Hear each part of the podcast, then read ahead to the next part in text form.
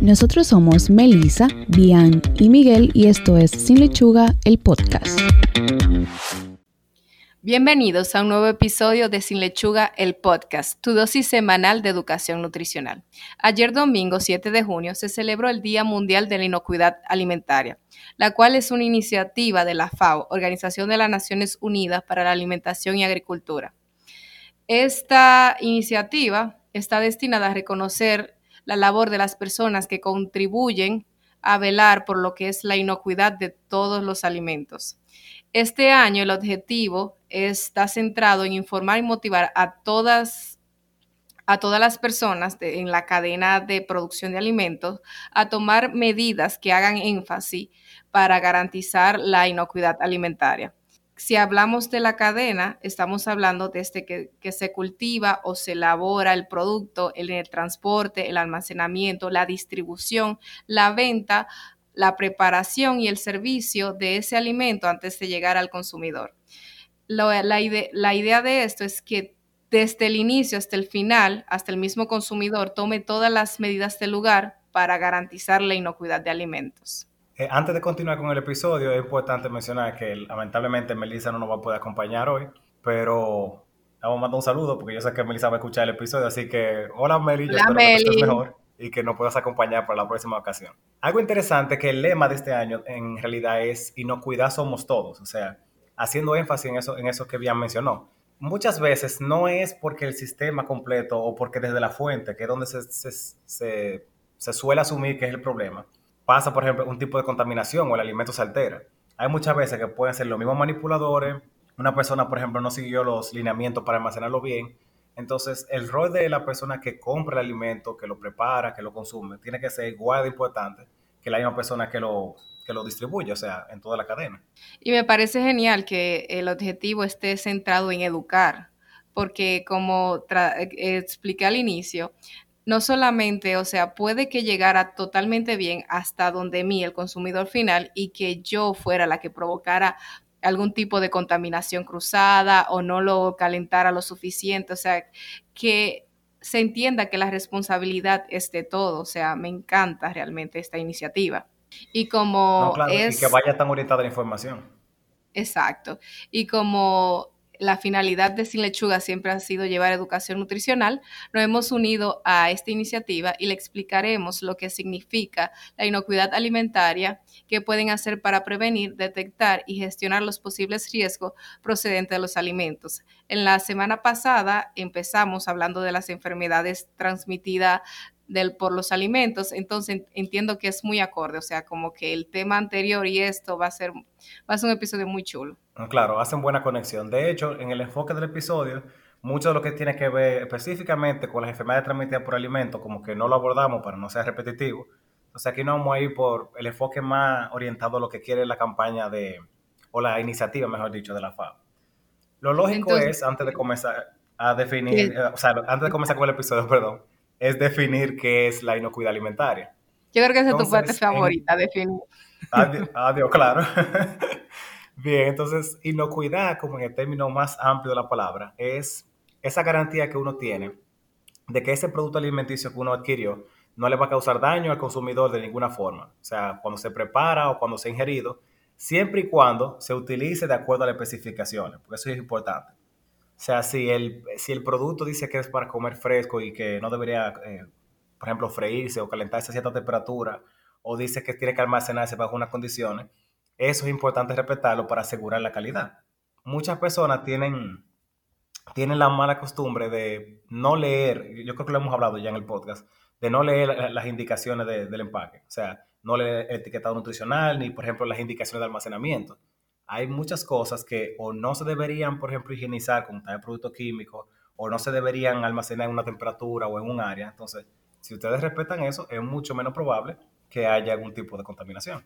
Y realmente eso es muy importante porque actualmente, o sea, todo lo que hay detrás, o sea, la cadena de suministro de los alimentos se ha vuelto cada vez más compleja por la misma razón del que el consumidor tiene más accesibilidad a, un ejemplo, a la misma información, a también a denunciar cualquier eh, detalle que encuentre fuera de lugar. Entonces, eh, como que también si no tenemos la, la conciencia podemos hacer más daño que bien, porque muchas veces yo puedo reportar algo que fui yo que provoqué.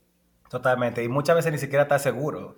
Hay personas que asumen, por ejemplo, no, este, así es que se tiene que hacer. Y cuando tú en verdad investigas, por ejemplo, o lees las recomendaciones, o las indicaciones, mejor dicho, te das cuenta que no y ya ahí viene la culpa.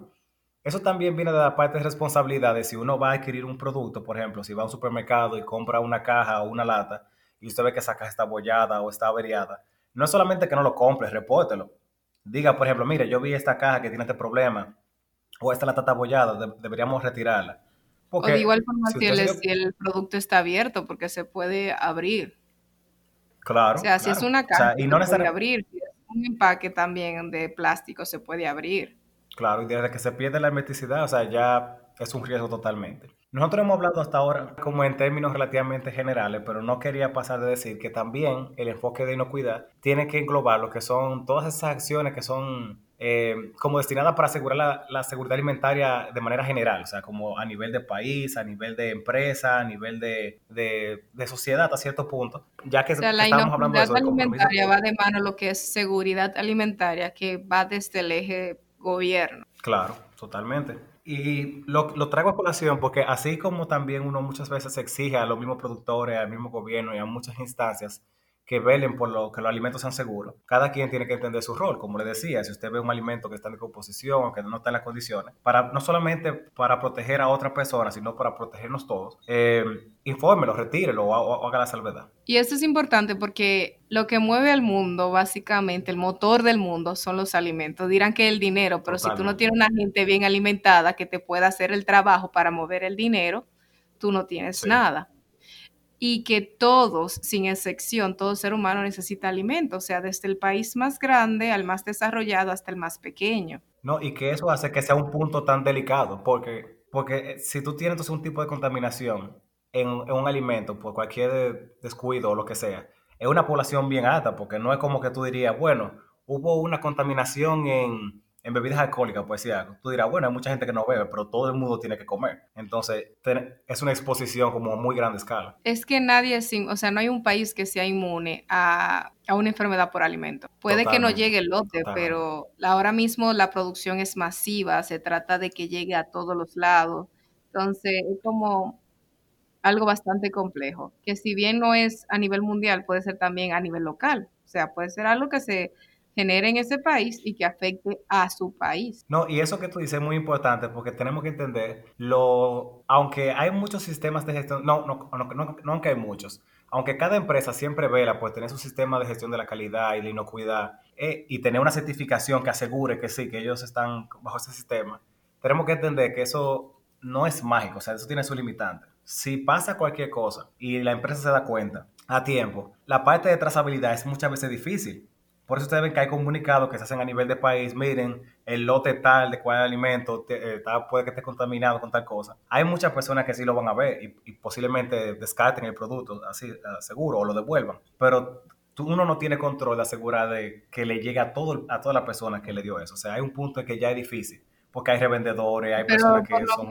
colgaderos que, se, que le lleguen a los supermercados, o sea, a los grandes distribuidores de ese producto es lo importante. Claro. O sea, ahí sí se puede parar a tiempo. Sí, o sea, que quizás después que ya yo lo tengo, yo no, para mí, yo no voy a recordar que yo compré hace dos semanas ese producto, quizás ya yo lo consumí, quizá como, como consumidor final yo no le tome la atención debida, pero si los grandes distribuidores de ese producto eh, lo detectan, lo sacan y puede evitar que se siga propagando a más personas. Totalmente, totalmente.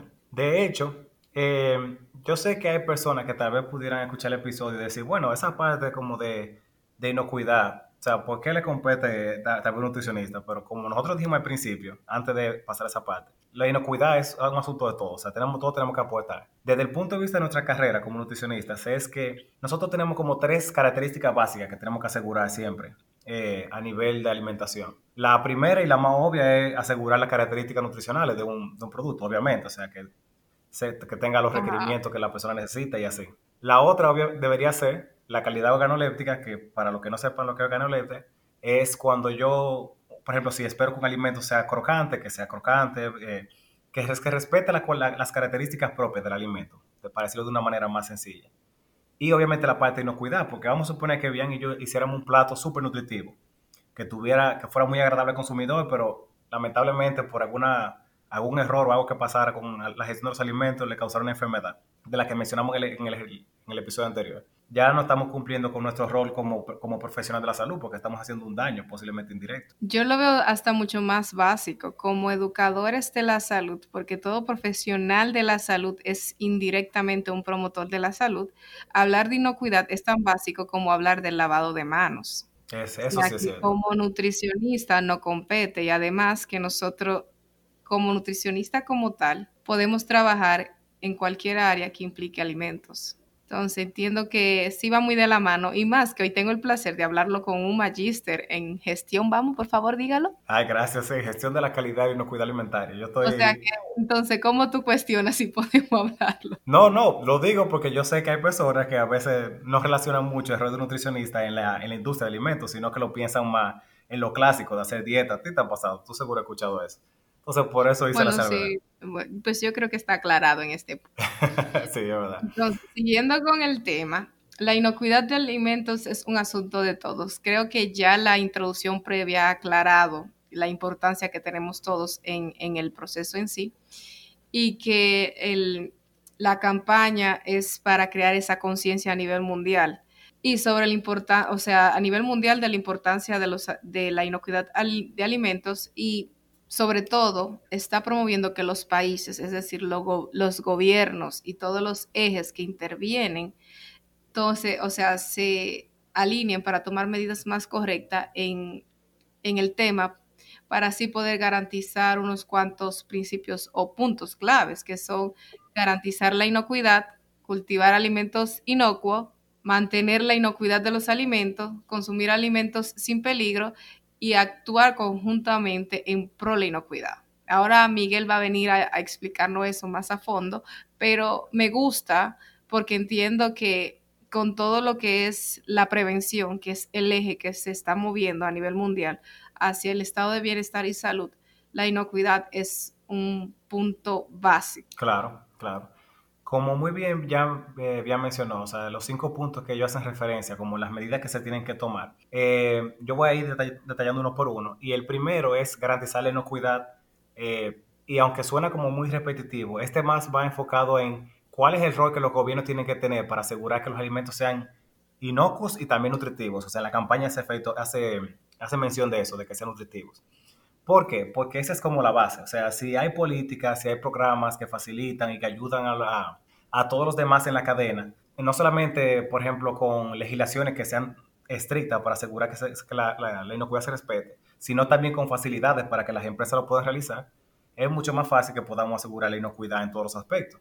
Luego de eso llega el, punto base partiendo del, que ya mencionamos, que es cultive alimentos inocuos. Obviamente, desde la parte de la recolección, o sea, de cultivo y asegurar el proceso de, tratamiento de esos alimentos tiene que ser lo más, eh, lo más inocuo posible. Los productores agrícolas y todas las personas deben adoptar buenas prácticas de manufactura, de almacenamiento, de higiene, para asegurar entonces que desde que, desde que salgan entonces ya estén en, las mejores condiciones posibles. Obviamente, si cuando en la fuente del alimento hay un tipo de contaminación, pues entonces ya todo lo que queda de la cadena no va a mejorar después de ahí. Si ven el sentido que tiene, que tiene la campaña, Vamos empezando con el gobierno. Del gobierno vamos a pasar de los, a los productores y así va a ir eh, y, así va siendo la transición. La cuestión es que tiene que estar alineado desde la cabeza, pensado, o sea, las medidas que tome nuestro gobierno tienen que ser muy aterrizadas a las necesidades locales para así mantener el flujo de economía y asegurar también la, o sea, la salud y la inocuidad de los alimentos. O sea, que lo que yo compro, lo que el productor está haciendo, tenga esa garantía. Claro, totalmente. De hecho, si nosotros seguimos en los, otros puntos, vemos así mismo, como dice bien, cómo corresponden como eslabones de, de una cadena lógica, vamos a decirlo así. El, porque el próximo punto es mantener la inocuidad de los alimentos, haciendo referencia a cómo todos los operadores de empresas, ya sea de, de servicio de alimentación, de empresas de alimentos, en fin, cualquier persona que dispensa se asegure de que mantenga la inocuidad durante el proceso completo.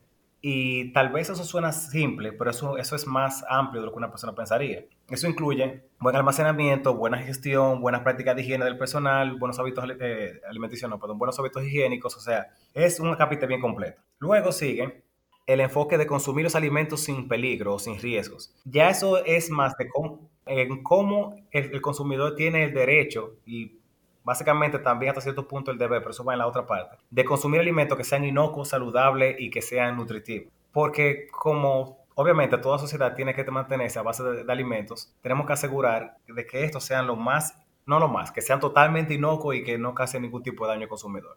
El último ya es actúe conjuntamente en pro de inocuidad, haciendo referencia de cómo es una responsabilidad que es compartida por todos, que fue lo que dijimos al principio y hemos dicho bastante en el episodio.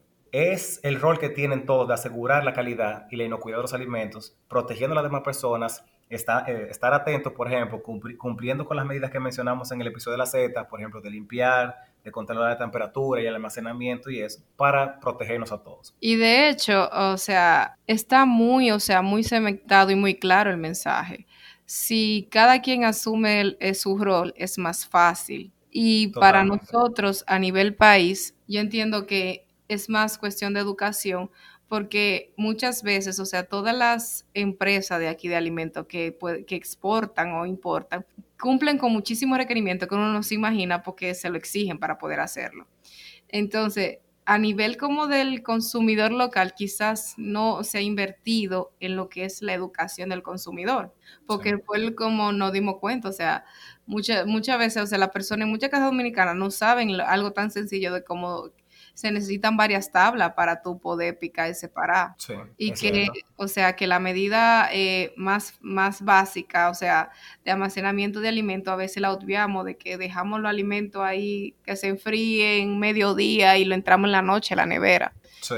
Entonces, a eso... O asumimos que porque está en la nevera no se va a dañar y lo dejamos años ahí. Son cositas como tan básicas que quizás no hemos, o sea, el país o el gobierno no ha invertido como en educar. Qué bueno que tú haces esa salvedad ahora, porque el último punto que vamos a manejar ahora es, como ya hemos hablado de lo general, así a nivel global y cuál es la iniciativa, vamos a entrar ahora de cuáles son los puntos, por ejemplo, cómo está la inocuidad alimentaria en República Dominicana. Y aunque yo le puedo asegurar desde muchos acápites que a nivel de empresa hay muchas, muchas empresas por no decir la gran mayoría, pero hay muchas empresas eh, alimenticias dominicanas que tienen los estándares de calidad más altos, o sea, que cumplen y eso da gusto verlo. También hay empresas de patio que uno puede encontrar que no cumplen con ninguno y eso podría traer de alguna forma tal una complicación. Sí, porque en ese punto podemos recordar ese, video que se difundió de, los pollos y que con gusano y que lo estaban, le entraba en algo de cloro, o sea, eso, eso influye mucho, o sea, al no tener claro los procesos que se siguen y de, o sea, y de qué marca tú estás comprando y los lineamientos que cumple esa empresa,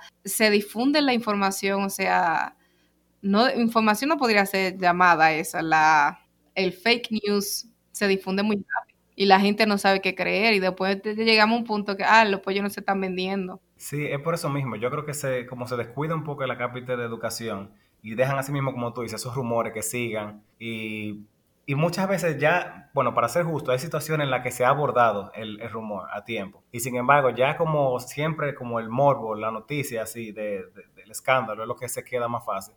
La persona muchas veces ni siquiera o escuchan o le hace llegar la, la, la información de no, en verdad esta empresa no estaba realizando tal cosa, o ya eso se, ya eso se arregló, ya es, eh, es eh, saludable o es seguro, mejor dicho, consumir este alimento. Y eso afecta mucho a las empresas que después tiene un efecto secuencial en muchas otras áreas. Pero en ese sentido a mí me gusta la mentalidad del dominicano, porque después de un tiempo se le olvida y dice, ah, no, pero yo lo volví a consumir, no me mató o no me hizo nada. O sea que también eso ahí demuestra que sí, que nos falta un poco. O sea, no quiero decir con esto que no, no se ha trabajado a nivel país, porque de hecho sí se ha trabajado. Como Miguel ya mencionó, o sea, vamos ahora a abordar lo que se ha hecho en seguridad alimentaria a nivel país. Básicamente se podría decir que es recientemente que se está trabajando, porque la ley promulgada, o sea, la ley 589-16, el 16 corresponde al año en que se promulgó, fue en el 2016, o sea, cuatro años, bastante joven. Y esta ley es sobre la soberanía y seguridad alimentaria y nutricional. No obstante, no se puede decir que antes de, eh, de eso no había nada. estaba en el 2008 el Consejo, o sea, se crea el Consejo de la Seguridad Alimentaria, que era una, una dependencia que había.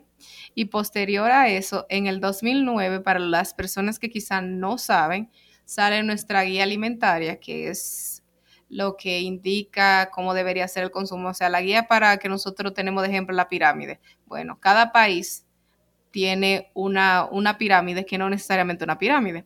En el caso de nosotros, es eh, un pilón, el pilón alimentario. De hecho, fuera, interesante dedicar un episodio a desglosar un poco el pilón, porque me consta que muchas personas, incluso personas de la salud, no están familiarizados con que tenemos una guía. O sea, que fuera, fuera interesante. Yo que a eso no se le dio la difusión como debería ser. Por eso hice énfasis en que las personas dirán, pero como una guía, si la pirámide que, que nos enseñan de niños, se supone que cada país debe tener su propia su guía alimentaria y nuestro país la tiene desde el 2009, el pilón alimentario. El pilón es porque, o sea, no tiene que ser una pirámide, puede ser algo alusivo propio de la cultura. Sí, algunos que tienen el tren, por ejemplo, o, como una estructura tipo edificio y así. También es importante mencionar que aunque estas medidas comenzaron ya, como bien dicho, ha dicho, de 2008, 2009, eh, eso no quiere decir que los alimentos que una persona consumiera antes no necesariamente fueran inocuos. O sea, toda empresa que exporte o importe alimentos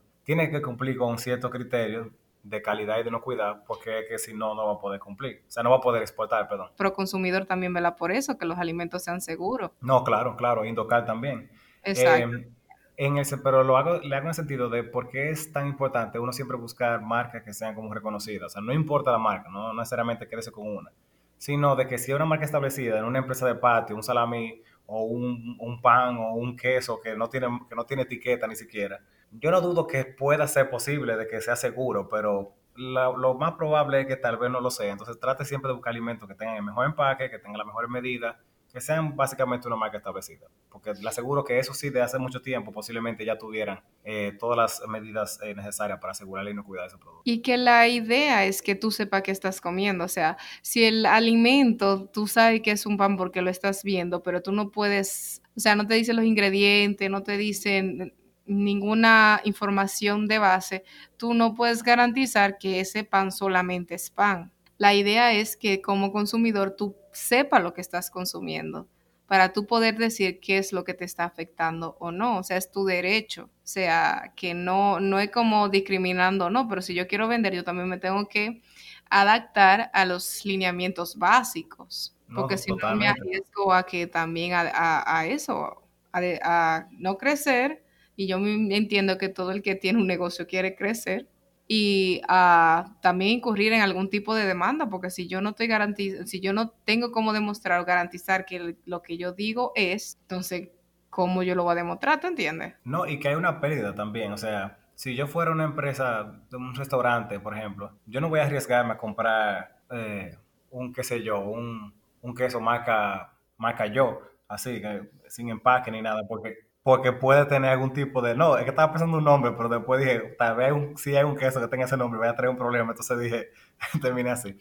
Pero no, en el sentido de que tú no te vas a arriesgar, porque entonces es lo mismo que hemos dicho siempre, de proteger la cadena completa. Entonces, si tú compras alimentos de una fuente dudosa, bueno, entonces ya es probable que tú tengas un problema y el consumidor no va a entender que fue que, ah, no, yo compré ese, ese queso a esta gente. No, no, o sea, tú fuiste que me vendiste el alimento, a mí fue que me cayó, o sea, me cayó mal porque lo comí aquí. Y por eso siempre es como importante mantener lo que son todos esos estándares. O sea, obviamente del, del sector de salud y de la parte que tiene que ver con seguridad, totalmente es, lo principal. Pero si una empresa aún no entiende porque también a nivel, por ejemplo, de, competitividad y de, economía, es todavía mucho más eh, rentable. Entonces, al nivel de país, como dije, en el 2016 es que sale la ley de soberanía y seguridad alimentaria y nutricional. Esta ley tiene como objetivo, o sea, hacer el marco normativo para estructurar, armonizar y coordinar las acciones de seguridad alimentaria y nutricional que puedan mejorar la calidad de vida de la población dominicana. Es decir, que el objetivo de esta es trabajar en el enfoque de que todo lo que tiene que ver con alimentación, que va a abarcar de, de todos los ejes, sea lo más inocuo y saludable posible. Entonces, ¿Qué ha pasado desde entonces? Queremos, o sea, la agenda de esta, de, de esta ley que no, eh, que quiero que aclarar que no va a haber, o sea, no está fundamentada para que haya un ministerio así como hay Ministerio de Educación, de, eh, de Salud, no va a haber un Ministerio de Alimentación. Lo que va a haber es un, sistema, o sea, va, va, a ser un sistema nacional para la soberanía y seguridad alimentaria y nutricional que va a operar con, con empresas aliadas, por así decirlo, pero que va a ser presidida por un Consejo Nacional. O sea, el sistema va a depender de un Consejo Nacional para la Seguridad y Soberanía Alimentaria y Nutricional. Entonces, ese consejo eh, le responde, de, o sea, es presidido por la Presidencia de la República. Es bastante complejo la estructura y que va a tener, o sea, como yo le dije, participan diferentes ministerios en esto. O sea, presidente, sistema y el consejo. Y no presidente, sino presidencia en sí. Entonces, en el consejo están la red de, de, empresas afiliadas, por así decirlo, que serían los diferentes ministerios, agricultura, educación, salud pública, economía, hacienda, educación superior y tecnología, Proconsumidor, Industria y Comercio, Medio Ambiente y Recursos Naturales, Obra Pública y Comunicaciones. Quise traer esta colación es para que vean que a nivel país tenemos por lo menos la idea de trabajarlo con todos los ejes. La alimentación es algo integral y, está como abordando todos los aspectos y todos los ministerios o dependencias que tenemos para trabajar. No, y eso es importante, y yo me alegro mucho que, que fuera un punto que abordáramos en el episodio, porque muchas veces la gente tiende a menospreciar muchas veces las cosas que se hacen. Muchas veces por desconocimiento, o sea, como asumen de que tal vez los productos de aquí no tendrán la misma calidad que los extranjeros, que es algo que yo lamentablemente he escuchado, pero no, todo lo contrario, o sea, eh, a nivel de, de, política, de instituciones y de, de, país en general, por lo menos las iniciativas están y están muy orientadas a mejorar mucho todavía. Puede que hayan eh, países o, sitios en los que esté todavía un poco mejor, es cierto, pero siempre se tiene la oportunidad de, mejorar y el enfoque de, de, esta, de, manejar este abordaje en sí existe, que es, algo importante tener en cuenta. De pasar a no tener a tener algo es un gran paso. De hecho, en las informaciones que he visto de, de este mini, o sea, de la ley del SAM, que así es que se abrevia de eh, soberanía y, seguridad alimentaria y nutricional, esa es la abreviatura, están, están haciendo su labor, o sea, por lo menos he visto propaganda que van hablando del derecho de la alimentación, de que tiene, o sea, de derecho a que sea una alimentación inocua y de calidad, se está haciendo la labor, pero también algo que esté en pañales no le podemos pedir que corra, o sea, fue en el 2016 que aparecieron también los nutricionistas aquí. Por lo menos bueno saber que la ley también apareció en el 2016. Que entrar en vigencia más, más adelante, sí, pero de que se está haciendo, se está haciendo.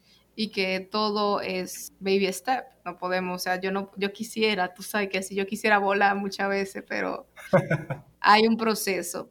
Quiero, o sea, y me pareció oportuno de, eh, hablar de esto porque muchas cosas en el país son desconocidas le tenemos la cultura de pedir ayuda al gobierno, pero no sabemos si hay algo en el gobierno que sí está funcionando de eso. O sea, por cultura somos de que, o sea, hay una excusa válida, ah, es culpa del gobierno, pero no es así. Y nada, quisimos hablar de esto para que ustedes sepan de que, de hecho, a nivel de este programa del SAN, bueno, del Consejo, porque, o sea, o de la ley, del marco de la ley, el 2020 es el año de la consolidación de la seguridad alimentaria, que va muy de mano a lo que es la inocuidad alimentaria. No, y más ahora yo diría con a raíz de la situación con la pandemia, el enfoque en asegurar la, seguridad en todos los cápites es fundamental y principalmente en lo que es en el servicio de alimentación. O sea que si la iniciativa ya estaba de pautada para este año, ahora es mucho más seguro de que se vaya a cumplir o es mucho más probable. Es probable y que se estaba trabajando. O sea, habían actividades antes de marzo